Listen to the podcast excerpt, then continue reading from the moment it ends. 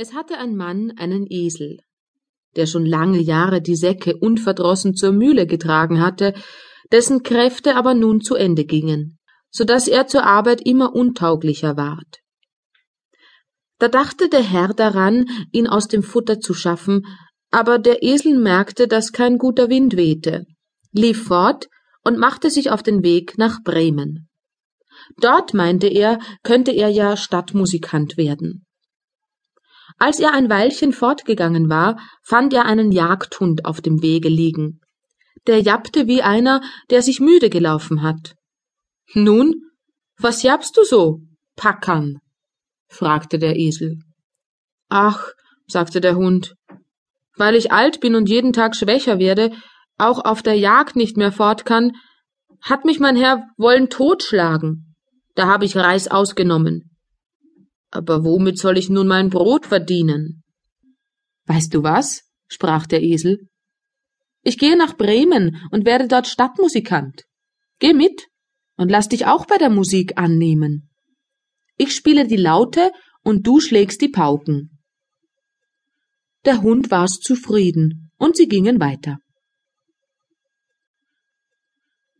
Es dauerte nicht lange, so saß da eine Katze an dem Weg und macht ein Gesicht wie drei Tage Regenwetter.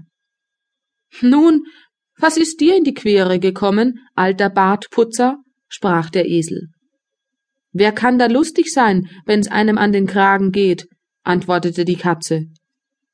Weil ich nun zu Jahren komme, meine Zähne stumpf werden und ich lieber hinter dem Ofen sitze und spinne, als nach Mäusen herumjage, hat mich meine Frau ersäufen wollen. Ich habe mich zwar noch fortgemacht, aber nun ist guter Rat teuer. Wo soll ich hin?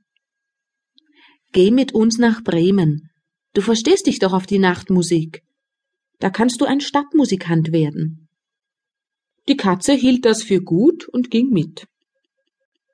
Darauf kamen die drei Landesflüchtigen an einem Hof vorbei.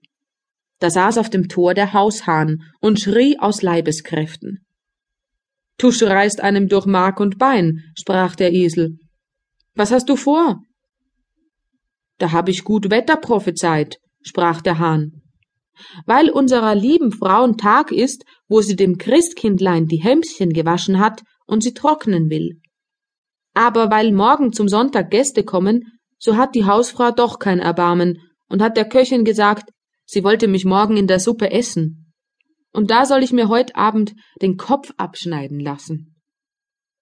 Nun schrei ich aus vollem Hals, solang ich kann.